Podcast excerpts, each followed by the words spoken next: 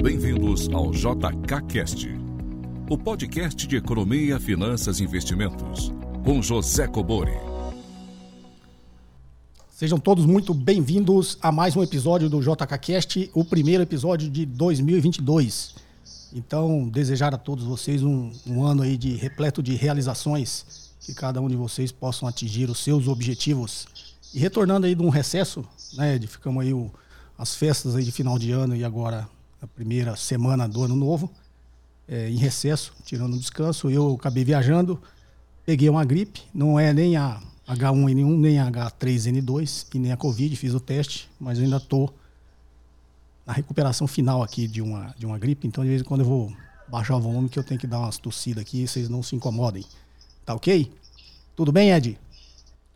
Tudo bem, é, desejar aí feliz ano novo para todo mundo também. Acabei ficando gripado, eu e meus colegas aqui, é, mas já está todo mundo 100%. Vamos esperar aí né, que outras pessoas também não peguem, mas o que a gente está percebendo pelo menos é que está vindo mais tranquilo e que isso não impacte na economia. A gente já sofreu tanto esses últimos anos, vamos ver se há uma luz no fim do túnel para a gente colocar um ponto final aí nessa história.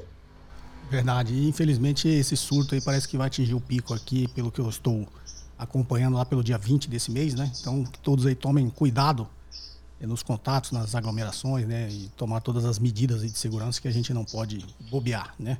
Agora, além da Covid, tem ah, esse surto de gripe também. Tá ok, pessoal? É, vamos lá. É, várias perguntas aqui. A gente recebeu bastante pergunta, tá? Entre semana passada e essa. É, a grande maioria, principalmente em texto, são perguntas de que a gente respondeu recentemente, tá, pessoal? Então, se você não for contemplado aqui nessa edição, nesse episódio, dá uma procurada aí no, na playlist dos JKCast que vocês vão ver que tem o, o assunto de vocês. Perguntando sobre aluguel de ações, dividendos, né, o ex-dividendos, tem bastante pergunta é, bem recente aí, tá ok? É, vamos lá então, a primeira pergunta. Olá, professor José Coburi, sou Luiz, falo de Brasília. Primeiramente, parabéns pelo excelente conteúdo que disponibiliza pelo YouTube.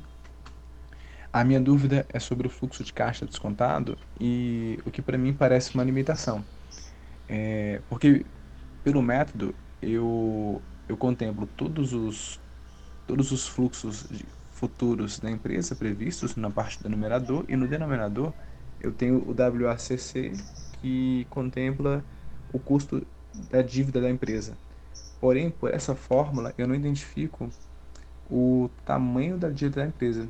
E o que eu gostaria de saber do senhor é se isso representa uma limitação no modelo de precificação da empresa quando utilizado somente o fluxo de caixa descontado. Muito obrigado. Bem, vamos lá. Luiz de Brasília. Luiz, na realidade é o seguinte, são duas análises que você tem que fazer, tá? É, uma coisa é você olhar a estrutura de capital para ver o custo médio ponderado de capital, que você vai ponderar aí a proporção de capital próprio com o seu custo e a proporção de capital terceiro com o seu custo. Né? Então você vai as empresas sempre buscam lá o que a gente chama de estrutura ótima de capital, tá ok? Agora, quando você fala do volume, do tamanho da dívida, isso depende da capacidade da empresa de pagar a sua dívida, de pagar pelo menos o fluxo da dívida, né? É o que a gente chama do risco financeiro. Então, além da análise da estrutura de capital, você tem que analisar o risco financeiro da empresa. Tá? Uma coisa conversa com a outra. Quando você olha a estrutura de capital da empresa, aquele gráficozinho que você, a empresa está sempre procurando a estrutura ótima, você vê que o custo de capital terceiros ele é mais baixo que o capital próprio. Né? E aí, quando você vai injetando capital terceiros, esse custo médio vai caindo até ele chegar num ponto lá que a gente chama de estrutura ótima. Porque a partir daquele ponto, o custo de capital terceiro começa a subir e o custo de capital próprio também. Por quê? Porque é a partir daquele ponto que o mercado, né, os analistas, os credores, os acionistas, eles começam a identificar que a partir daquele ponto a empresa está começando a apresentar um risco financeiro. Então, quando o risco financeiro começa a subir, o custo de capital próprio de terceiro começa a subir de novo. Quando você combina os dois, ele já passou daquele ponto médio, né? onde o custo de capital, custo médio ponderado de capital atinge o seu patamar mínimo ali de custo de capital, tá ok? É, então, se você está é, tá olhando o WACC está olhando essa estrutura de capital, você vai ver qual é esse ponto. Aí a grande pergunta é, que ponto é esse que a empresa começa a apresentar o risco financeiro? Exatamente o ponto que o tamanho da dívida dela começa a impactar o seu fluxo de caixa. Então, qual a capacidade que uma empresa tem de pagar a dívida? Depende da capacidade que ela tem de gerar caixa. Tá? Se é uma empresa estável, gera um caixa é, estável né, durante todo o ano, do, todos os meses do ano, praticamente todos os anos, é, sempre dou um exemplo simples para entender, uma empresa de energia elétrica tem um fluxo de caixa estável. Né? Ela não oscila tanto conforme é, a sazonalidade da economia. Tá, okay? Então é uma empresa que tem um fluxo de caixa estável, um fluxo de caixa bom, num montante teoricamente é mais elevado que outros setores, e ela pode muito bem se endividar mais. Por quê? Porque ela pode assumir compromissos financeiros ao longo do tempo, sem apresentar tanto risco de conseguir ou não pagar é, o fluxo dessa dívida. Tá, ok? É diferente de uma empresa, sei lá, do varejo, né? porque ela depende muito dos ciclos da economia. Então, por mais que ela, num ciclo bom, ela tenha gerado bastante caixa, o mercado olha é quando ela, né, nesses ciclos ruins da economia, quanto é que ela gera de caixa. Se ela tiver com fluxo de dívida que nesses momentos ruins ela vai ter dificuldade, o mercado identifica que ela tem um risco financeiro e a partir desse momento ela, o mercado começa a cobrar mais. Né? Tanto o credor começa a cobrar mais para emprestar dinheiro para a empresa, quanto o acionista começa a cobrar mais né, para ser sócio da empresa, vai começar a cobrar um retorno maior, tá ok? Então, é, você vê o tamanho da dívida pelo risco financeiro da empresa, tá ok? E aí você combina essa com a, a sua análise aí da estrutura de capital para chegar no WACC, que é o custo médio ponderado de capital. Tá ok, Luiz? Ed, você gostaria de acrescentar alguma coisa? Não, só lembrar né, que dentro da fórmula do WACC tem o um percentual ali que a empresa tem né, de capital de terceiros. Então ali estaria né, o risco dela, o quanto que ela está alavancada frente a toda a estrutura que ela tem. Então, ah, ela tem 50% em capital de terceiro, 80% em capital de terceiro, 20% de capital de terceiro, isso vai impactar ali na hora de você for fazer o fluxo de caixa descontado. E lembrando, né, como você afirmou, todo, todo modelo de valuation vai ter limitação. Né? Nenhum vai ser perfeito. Inclusive por isso que alguns analistas gostam de mesclar ali com múltiplos, gostam de olhar também a parte contábil. Então, né, lembrando né, que não vai ter nenhum perfeito, que às vezes a pessoa fala, ah, o melhor é fazer isso, mas mesmo assim ainda vai ter algumas falhas que, querendo ou não, ali vai impactar ah, no resultado final, mas isso aí vai estar tá se aplicando a todo mundo no mercado, né? Todo mundo vai ter esse, esse pé atrás, mas só né, você não ficar correndo atrás aí do modelo perfeito, porque ele não vai existir, a gente sempre tem que se atentar, né? é, a essas falhas e a partir disso tentar complementar com outras análises. Beleza, Ed. Obrigado aí por acrescentar aí as respostas. Vamos à próxima. Bom dia, professor Cobori.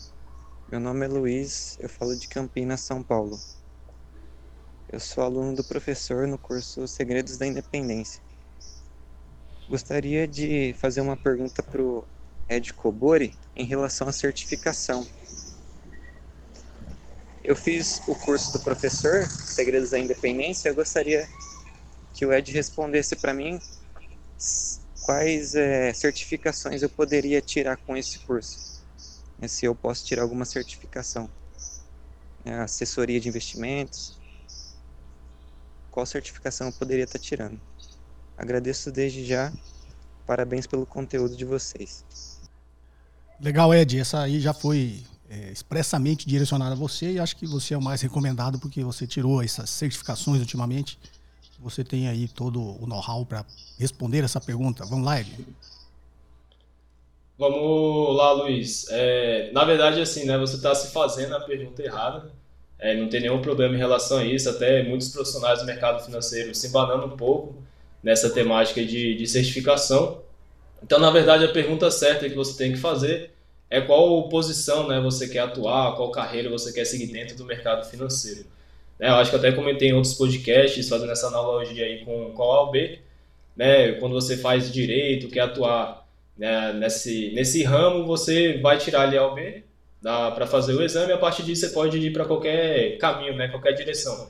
Você pode virar delegado, desembargador, promotor, juiz, advogado, qualquer coisa. Só que no mercado financeiro, né, todos esses cargos ou essas carreiras que eu citei, você teria que tirar um certificado específico.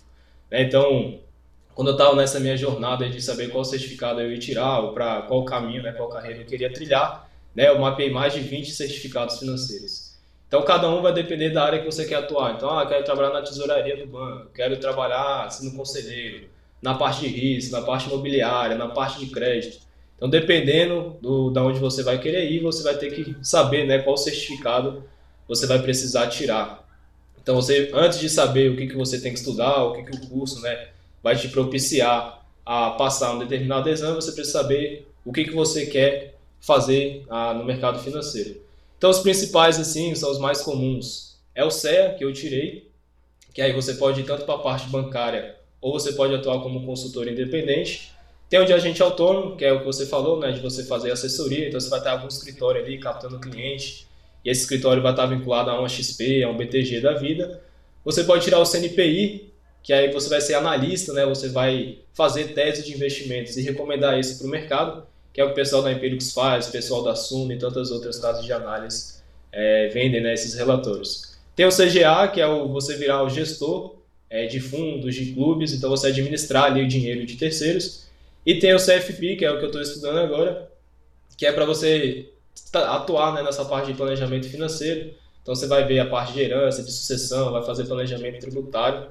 Então, basicamente, né, se você quiser olhar aí, seriam essas cinco principais, dependendo do que você vai atuar, você vai escolher um desses. O que você precisa se atentar é, primeiro, se você vai ser obrigado a ter que ter esses certificados ou não. Então, dependendo do cargo, você não vai precisar, então talvez não seja necessário, né? Você ter que passar um tempo estudando, pagar o exame, fazer, né? Pra, só para ter ele.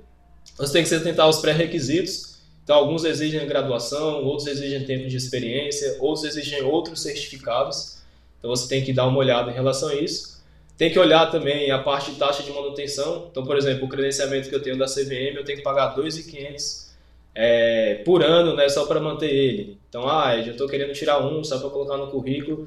Talvez não faça sentido, né, você ter que pagar essa anualidade aí é, por conta disso. E o último, se você quer ter uma validade nacional, né, que o, exame vai valer só aqui no Brasil, ou se você quer trabalhar fora, fora do nosso território né, nacional. Então você tem que ver, ah, esse certificado vale para o mundo todo, né, vai ser exigido para atuar em qualquer lugar, ou você quer trabalhar aqui no Brasil mesmo e um exame que seja válido aqui já vai ser o suficiente. Então, pegando essa parte de segredos da independência, ah, o que você vai poder aproveitar em qualquer certificado é a parte que o professor toca de economia, a parte de tipos de investimentos, então renda fixa, renda variável, isso vai cair em qualquer certificação.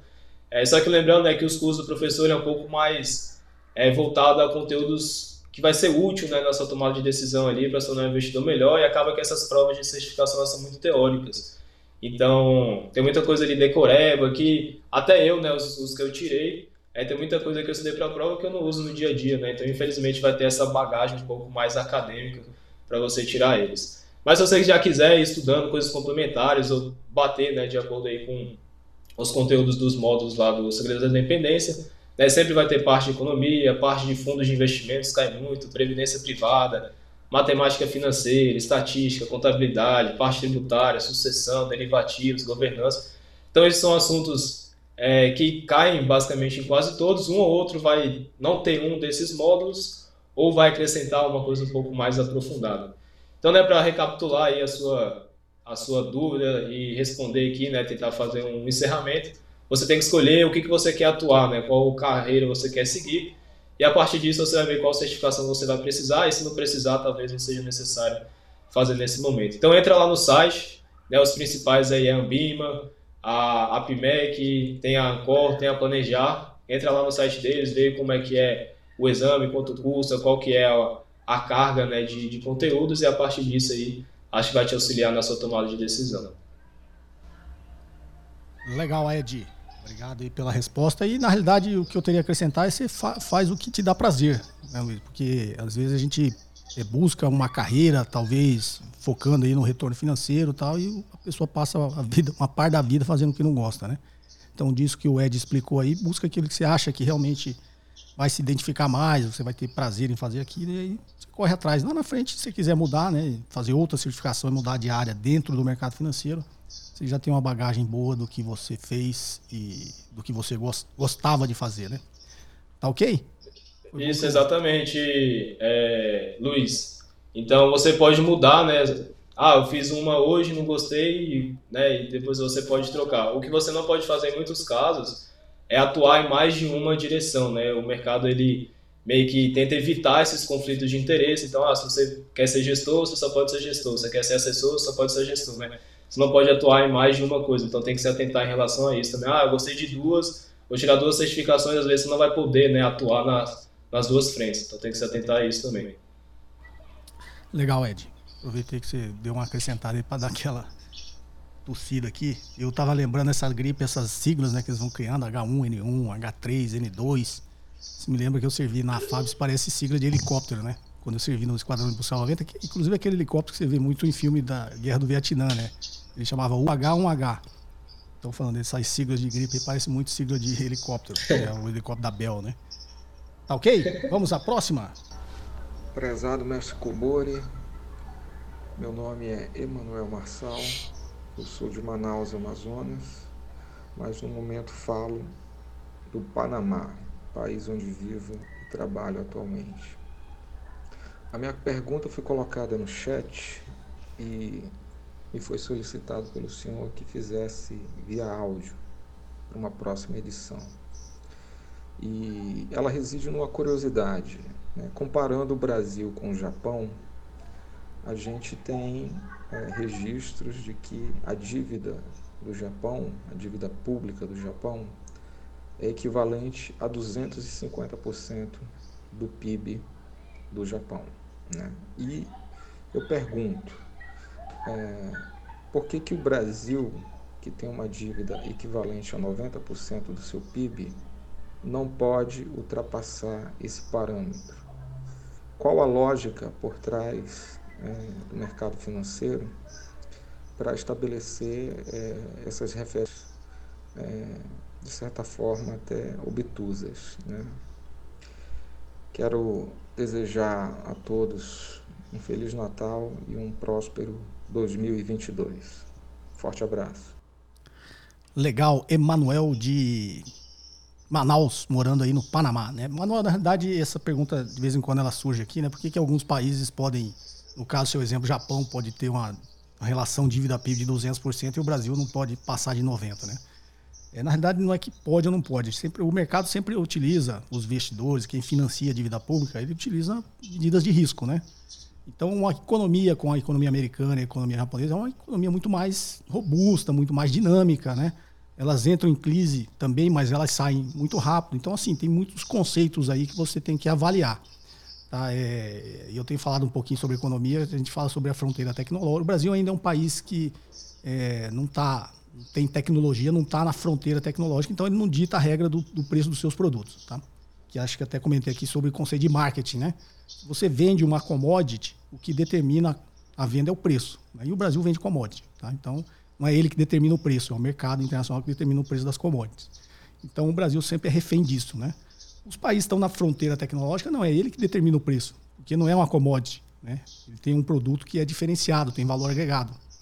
Então, o preço do iPhone, dos produtos da Apple, quem determina é a Apple, né? E é uma empresa americana, tá? Os preços de um, sei lá, um produto da Sony, quem determina é a Sony. Tem tecnologia agregada, tem todo, tá, que a gente chama na fronteira tecnológica, quem determina o preço é a Sony, que é uma empresa japonesa. Então são economias muito mais robustas e dinâmicas. Então elas entram em crise, é óbvio que entra, mas elas saem muito mais rápido também, tá? Se eu fosse simplificar, é óbvio que tem outros parâmetros que se olham, mas se eu fosse simplificar, é a mesma coisa você olhar um parâmetro de pessoa física, né?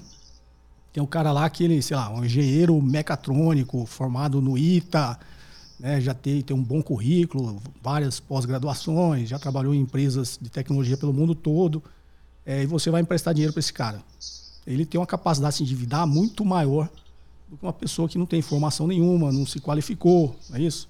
Não trabalhou tanto assim em empresas de ponta, você vai emprestar muito menos dinheiro para essa pessoa. Então, se fosse fazer uma comparação até meio grosseira e tosca, seria isso, né?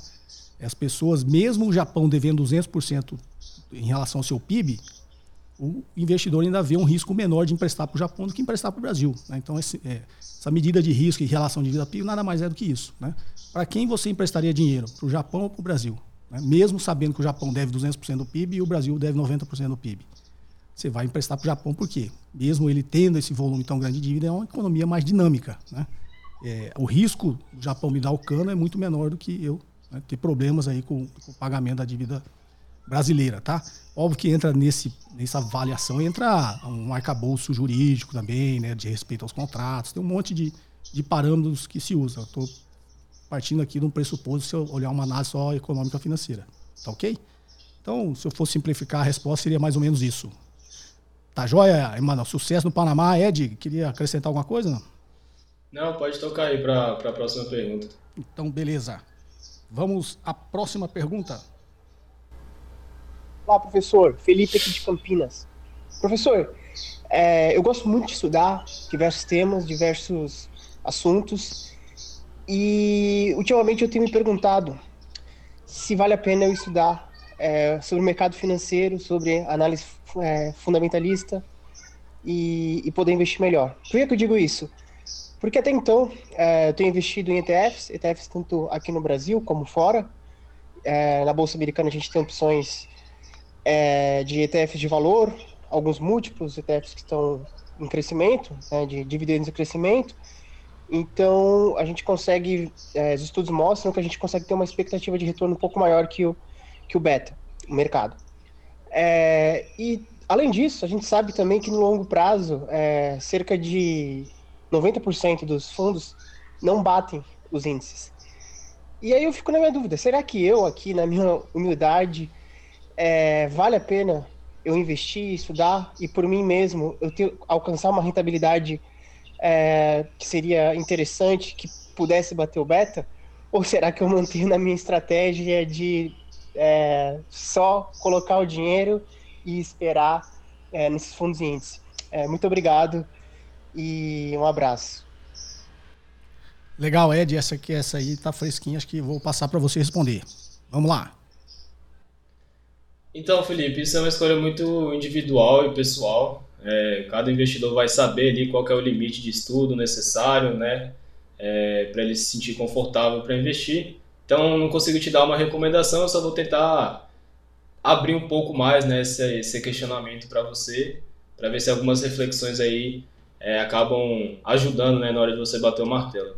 Então a primeira coisa a gente tem que diferenciar né, entre conhecer e se aprofundar. Acho que conhecer todo mundo precisa pelo menos o básico é, de, de, investimentos e se aprofundar só se realmente você for trabalhar na área. Né? É, no caso né, até da última pergunta aí do, do Luiz, ou se você realmente gosta.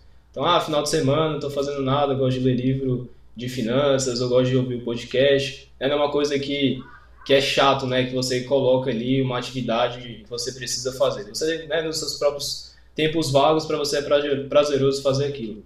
Então, o que, que eu entendo de básico, né? De conhecer e talvez, é, se você já souber isso, talvez você já se sinta também tranquilo e não precisar se aprofundar tanto. Então, você precisa saber quais alternativas que você tem, né? Inclusive, eu toco isso para todos os meus clientes. Primeiro, você precisa saber quais profissionais podem te ajudar.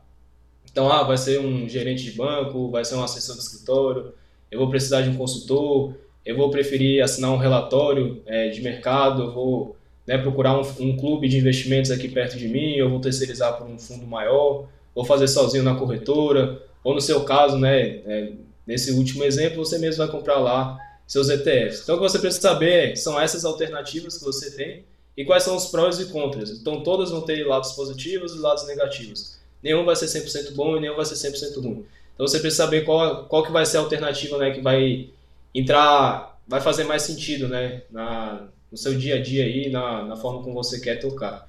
E a segunda parte básica de alternativa é os produtos. Então, lógico, você não precisa se aprofundar aqui, é, mas você precisa saber qual que é a diferença de renda fixa para renda variável, né, de renda fixa, quais são os principais que você pode investir, dentro da variável, né, como que você também pode escolher, Aqui você não precisa aprofundar como que você vai analisar, né, como que você precisa fazer uma matéria de investimentos, mas você precisa saber um pouco ali de, dessas classes de ativos, justamente para mesmo que alguém, né, você terceirize isso para alguém, na hora que ela te for recomendar, você vai conseguir ter um, pelo menos um filtro ali, né, de, ah, eu sei como funciona a debênture, eu não gosto muito, né, então isso aqui eu vou excluir do que você me passou, e eu gosto mais de fundo imobiliário, mais de ações, então, pô, eu quero que você me direcione para esse caminho. Então você basicamente tem que saber isso, quem que pode te ajudar, é, e quais produtos né, você pode investir. Se você souber disso, para o meu ponto de vista, né, já vai ser o suficiente. Por quê? Porque se você né, se der errado, você vai saber qual outra alternativa, né, quais são as outras opções que você pode escolher. Então, ah,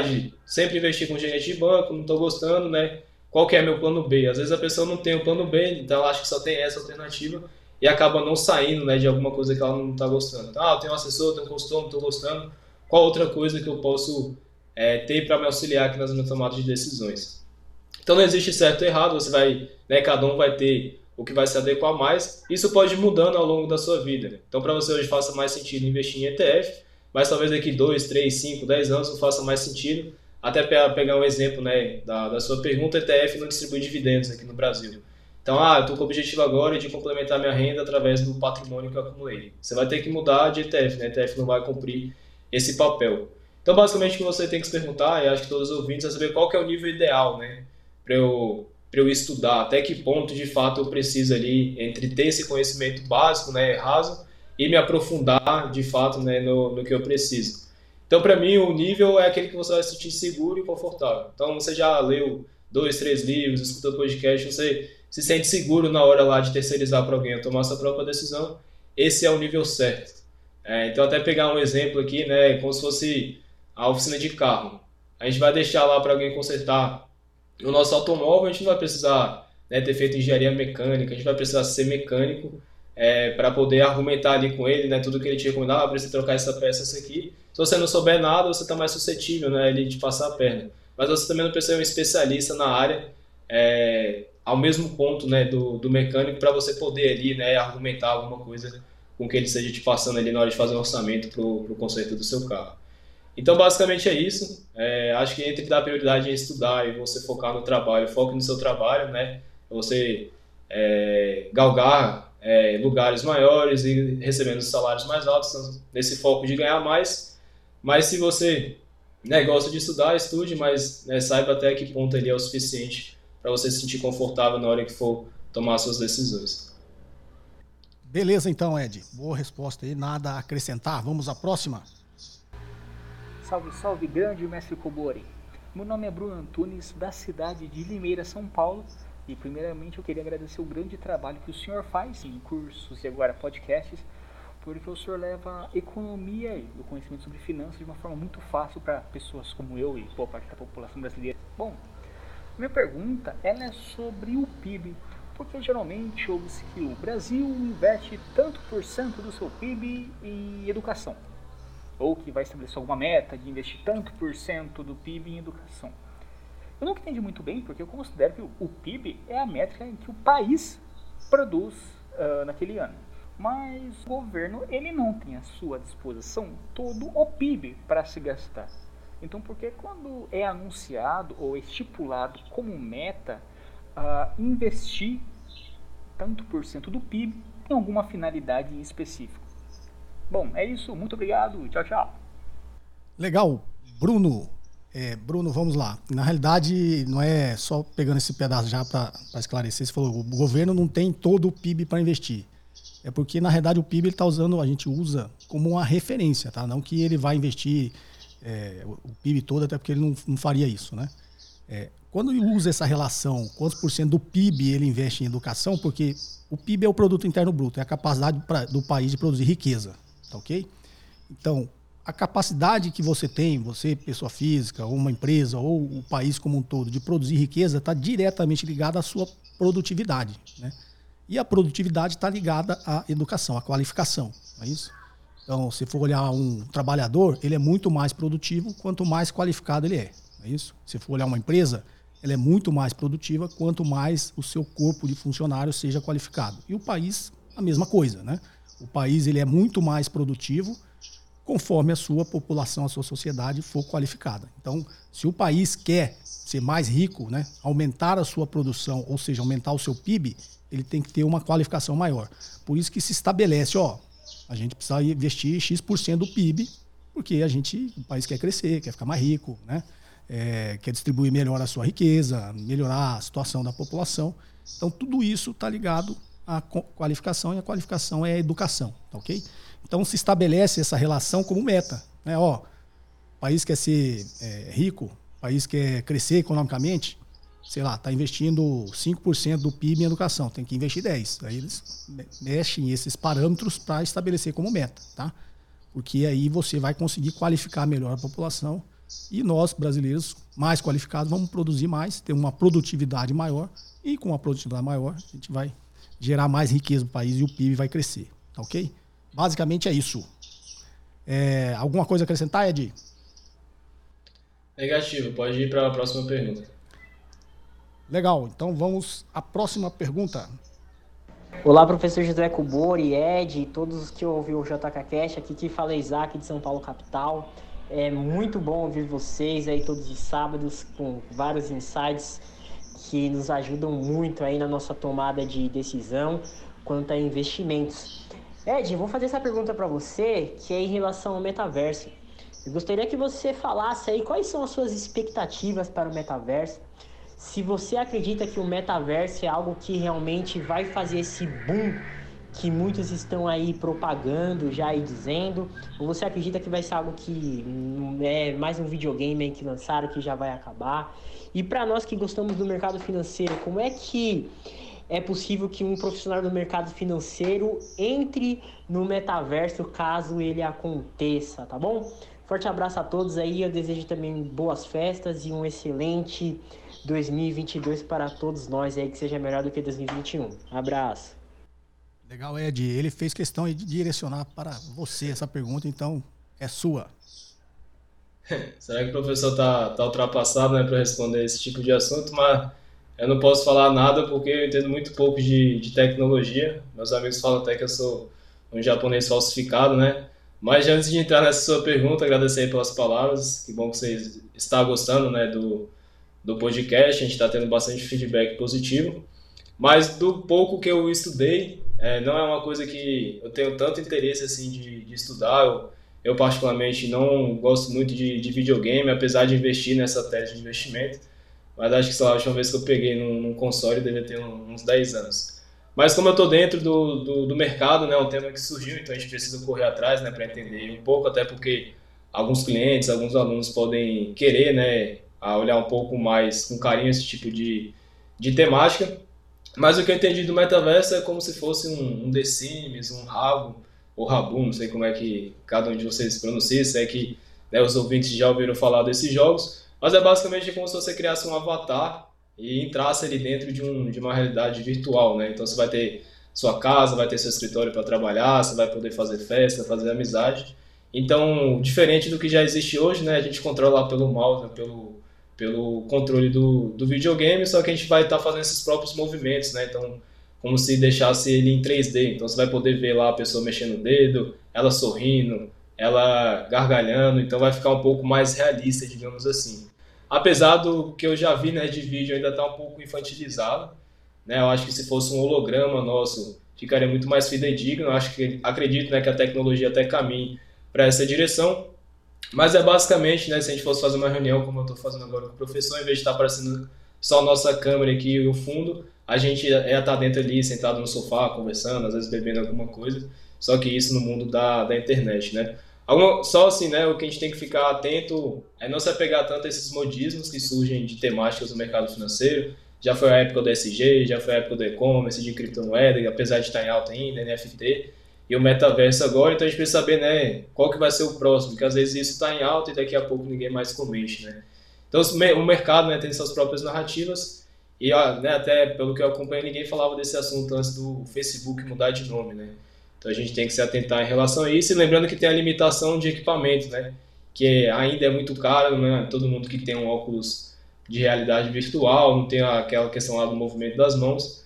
Então acho que vai demorar, né? O próprio Bill Gates falou que em até três anos aí provavelmente todo mundo vai estar fazendo reunião no metaverso. Eu acho muito otimista, né? mas quem sou eu para contrariar né, o Bill Gates? Mas se eu fosse para chutar aí, eu acho que três anos é muito pouco para todo mundo se adaptar aí a, esse, a essa nova temática. Mas é um assunto que está muito embrionário, é uma coisa que está muito, às vezes, um papo muito ideológico. Mas para responder diretamente a sua pergunta e encerrar aqui né, a, a dúvida, né, como que esse entraria dentro né, dos profissionais de mercado financeiro ou os próprios investidores, nós, vocês ouvintes, é, para participar disso. Eu coloquei aqui né, três coisas que eu acredito que possam acontecer. O primeiro é a votação da Assembleia de Cotista. Então você tem lá seu fundo imobiliário, seu fundo de ação. Então o gestor vai mudar alguma coisa lá na política interna, a gente vai poder entrar lá dentro da reunião e fazer uma votação. Né? Ah, quais são os cotistas que estão a favor dessa mudança, quais que não estão a favor, então a gente vai poder lá, né, falar diretamente dentro do metaverso com o gestor. Para quem participa de conselho de administração, às vezes cada um mora num lugar do Brasil, do, do, do mundo, né? Então, em vez de você ter que pegar um voo para todo mundo se encontrar na sede da empresa, eles vão entrar lá e tomar a decisão ali a, do rumo da empresa. E o último, né, que eu acredito que possa acontecer é na hora das empresas fazer ali a divulgação de resultado trimestral, em vez da gente só ficar vendo lá o CEO e o CFO falando os pontos positivos do trimestre, o que, que deu certo, o que, que deu errado, a gente vai poder estar dentro de uma sala virtual com eles, poder levantar a mão, tirar dúvida, né, contestar ali alguma coisa que a gente não está concordando no balanço patrimonial, na DRE. Então acho que isso pode se tornar realidade e pode tornar um ambiente um pouco mais interativo, né? principalmente a gente que às vezes é investidor minoritário, cotista ali que tem pouca participação, a gente poder estar dentro desse universo, né, junto com esses grandes investidores. Legal, Ed. É, eu ainda acho isso muito futurista. É, eu sou, não que eu seja velho, seja antigo, mas eu acho que a gente, a tecnologia está desumanizando muito as relações, né? Então, para você ter uma ideia, hoje quase tudo é online, até impulsionado pela pandemia, mas as pessoas estão sentindo muita falta, né, do, dos eventos presenciais. É, eu gostaria de estar aqui fazendo podcast com o Ed aqui na mesa. É diferente, nós estamos fazendo online, é bem prático, mas está é, no mundo virtual, né? Então acho que a gente vai desumanizando essas relações, né? Esse contato que a gente tem com as pessoas. E o metaverso, pelo que eu entendi, né? O Ed explicou aí, pelo que eu já entendi, que eu li sobre esse assunto, vai desumanizar mais ainda, né? Então amanhã, se a gente utilizar o metaverso, vocês vão ver a gente no podcast, você não vai mais ver nem o Ed nem eu, você vai ver um bonequinho falando aqui, né? Num, num, num parque ou numa sala de reunião, como disse o Ed. Então você vai cada vez mais né, tirando esse contato com a realidade. Então, não sei, acho que vai ter algumas aplicações, como o Ed falou, mas não, não creio que será essa revolução toda. A menos que essa geração nova, né, que vai nos substituir, talvez substituir até a geração do Ed, esteja acostumado e acha isso super natural, né? Mas pelo menos para mim, é, essa relação, né, que as pessoas têm pessoal, pessoais, né? Eu acho que isso está sendo bastante prejudicado pela tecnologia. Tá ok?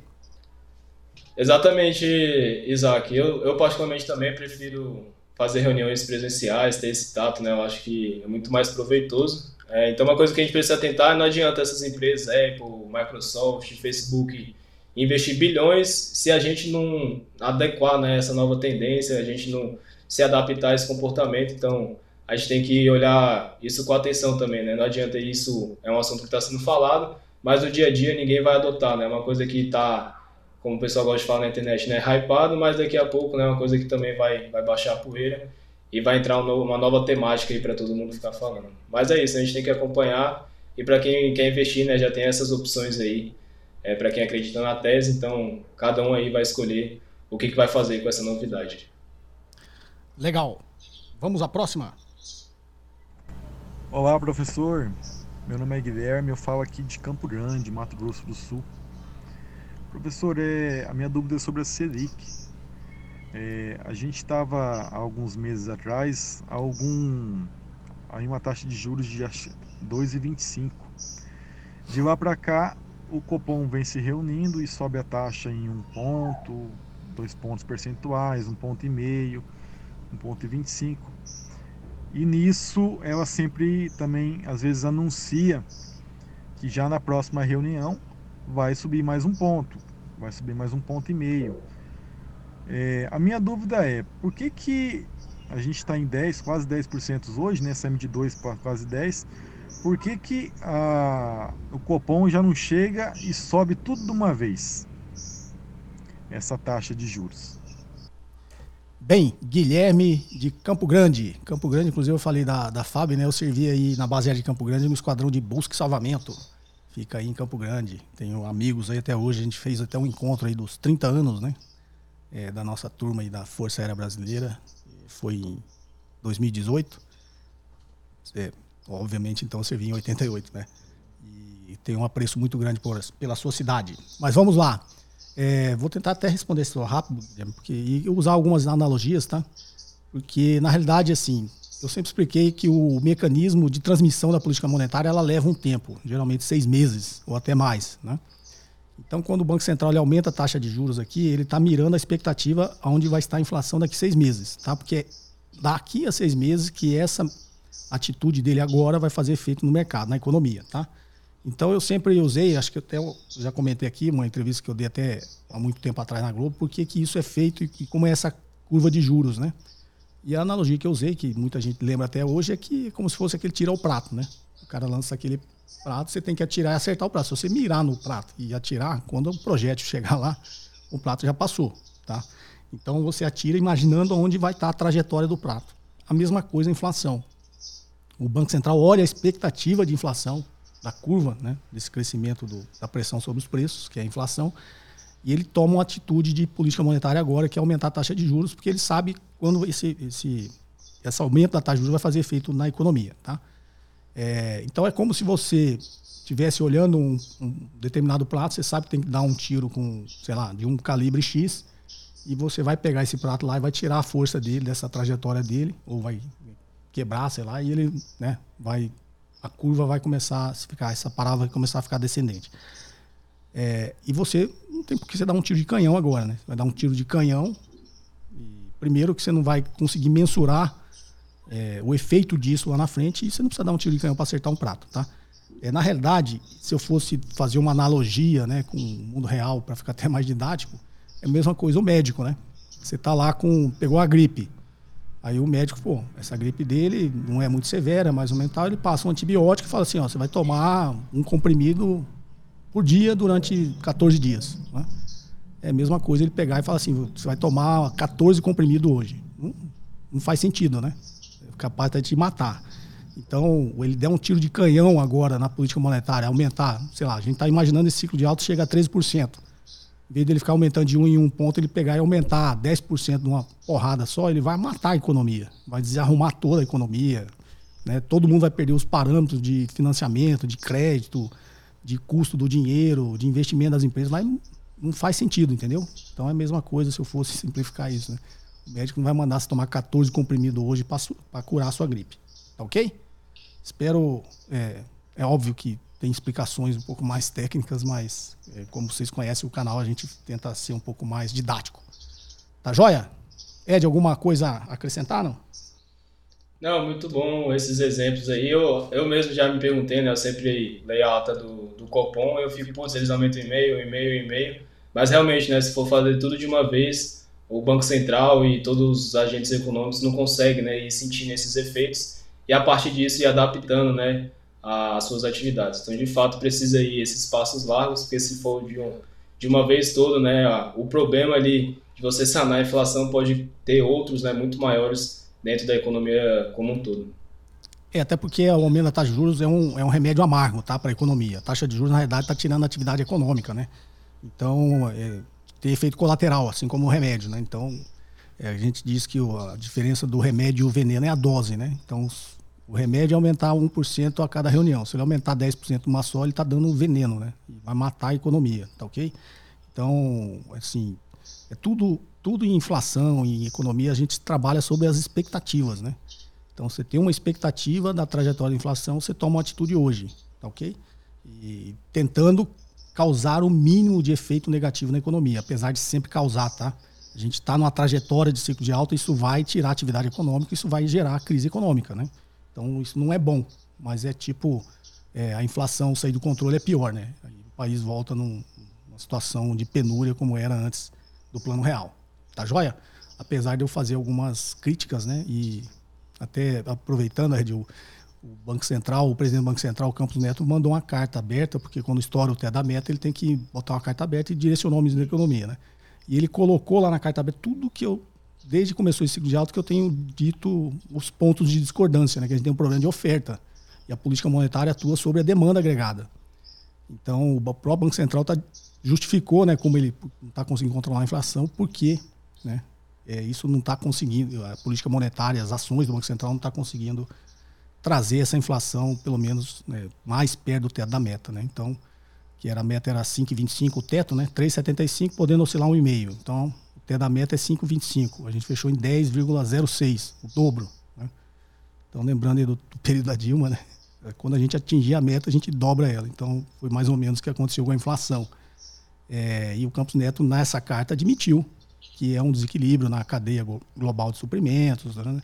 que é oferta. Né? Então, só que aí não admitiu totalmente que ele fala, não, existe um excesso de demanda frente à oferta. Mas não é porque a demanda cresceu, a demanda está estável, o que caiu foi a oferta. Então, é, tem algumas leituras que se faz que talvez uma política monetária tão agressiva não controle a inflação, que é o que está sinalizando agora. Né? Vai controlar uma hora porque vai desaquecer a economia totalmente. Né?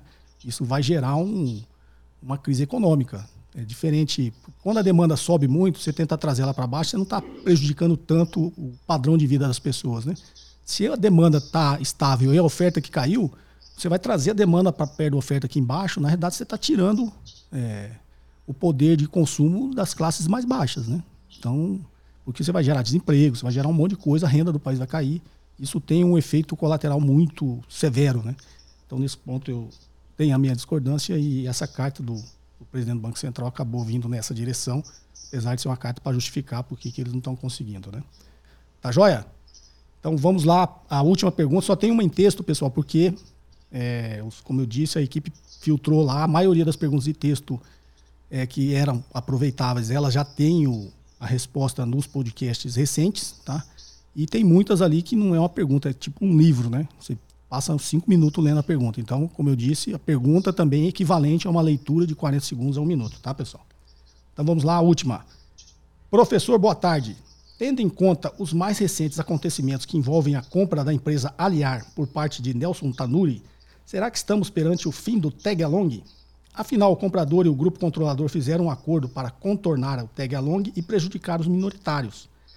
Se a regra existe para não cumprir, então é melhor nem existir a regra. A CVM é completamente inútil e incompetente. Daniel Mato, São Paulo. Daniel, pelo seu final aqui mais agressivo, eu acredito que você faça parte desse grupo minoritário da Aliar, né? É, é, um, é um case que eu conheço até bastante, que a Aliar, antes do Nelson Tanuri comprar 20 e tantos por cento, em agosto do ano passado, é, a maior participação dela é do, era do Pátria Investimentos, tá? E o Pátria Investimentos é o o fundo de private equity que criou essa tese da Aliar, assim como lá atrás criou a tese da Anguera. E eram dois segmentos que eu atuava muito forte com a minha empresa de M&A. Né? É, até porque dois dos meus sócios eram do Pátria Investimentos. Tá? Então a gente atuava muito forte na, no setor de educação e no setor de medicina diagnóstica por imagem, que é o início da, da Aliar com, a, com o Pátria injetando dinheiro e criando essa tese de investimentos, que era consolidar o mercado. Né? De medicina diagnóstica por imagem, tá?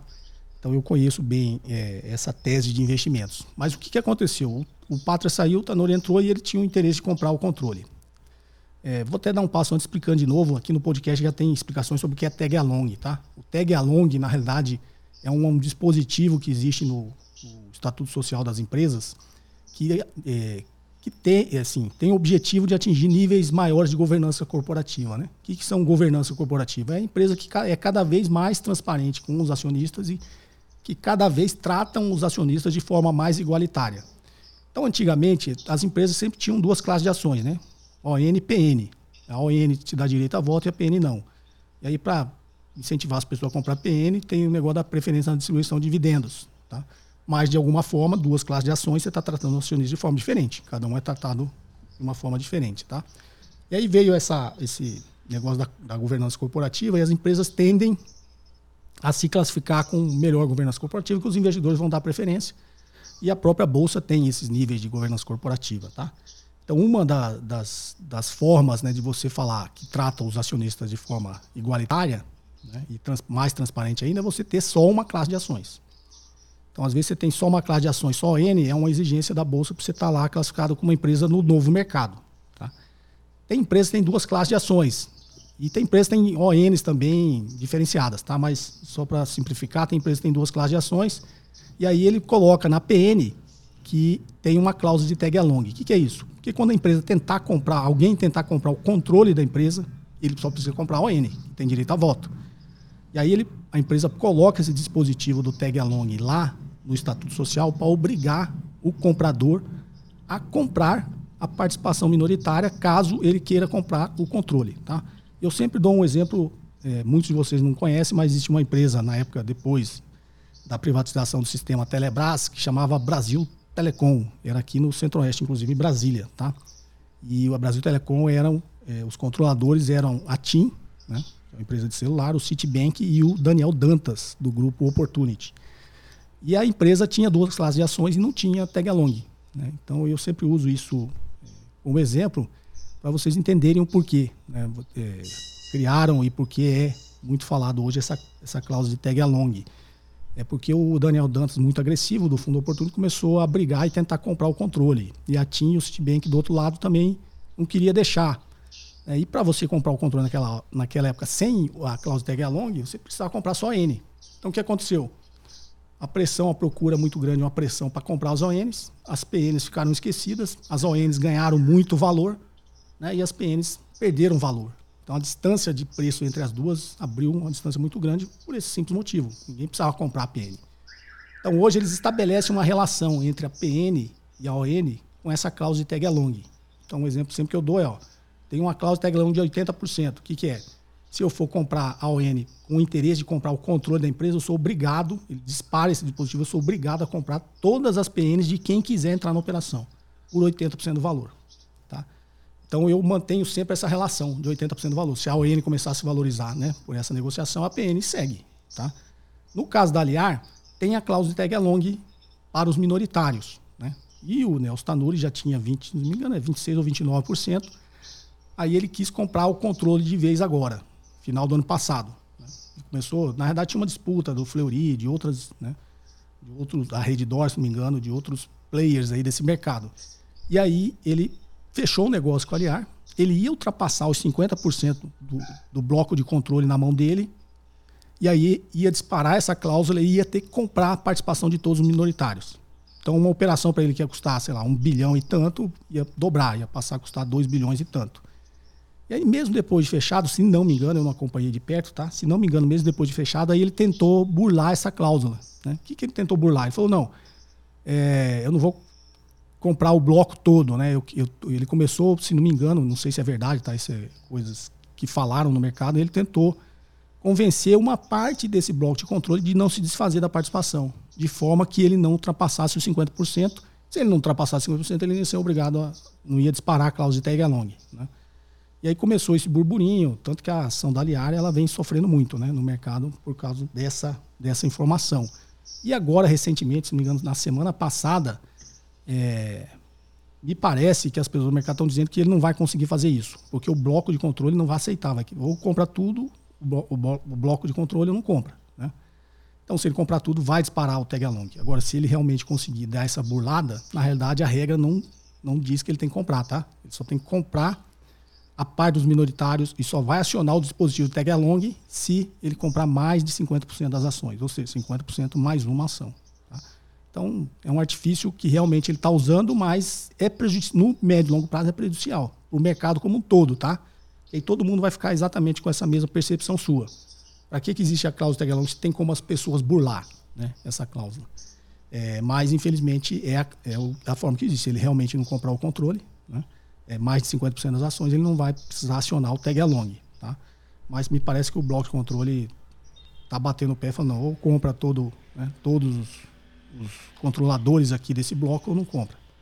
É, eu imagino que ele imaginava comprar menos 50 e fazer um acordo com os outros, né? Que daria para ele o poder de controle realmente, mais de 50%. Então, realmente, é, no longo prazo, mesmo que ele consiga, é, ele primeiro vai ficar no, conhecido no mercado como um, um player, um comprador que usa desses artifícios para burlar né, essa cláusula, apesar de ser legalmente, é, digamos assim, ele está certo legalmente, digamos que eticamente, moralmente, ele vai ter um problema, né? Ele vai começar a ser visto no mercado como alguém que tenta burlar essas cláusulas que foram feitas para proteger os minoritários. Então, ele está indo meio que na contramão. Né? Hoje as empresas estão fazendo de tudo para que o minoritário tenha a impressão que ele é tratado de forma igualitária. E ele está fazendo um movimento no sentido contrário. Né?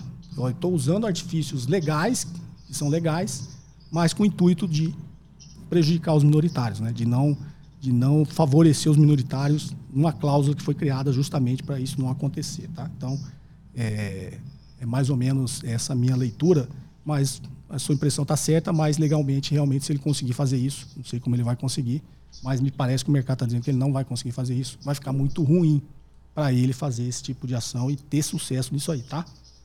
É, essa é a minha, minha leitura. Eu peço desculpa que eu não, não sei exatamente no detalhe, né? como foi feito isso, mas a minha leitura, pelas informações que eu tenho, que não são muitas, tá? É mais ou menos nesse sentido, e eu estou falando de uma forma mais conceitual também. Tá ok? Ed, alguma observação aí nessa parte de governança, tag along, drag along? Outro dia eu expliquei o que era drag along, né? Mas vamos ficar hoje só no tag along.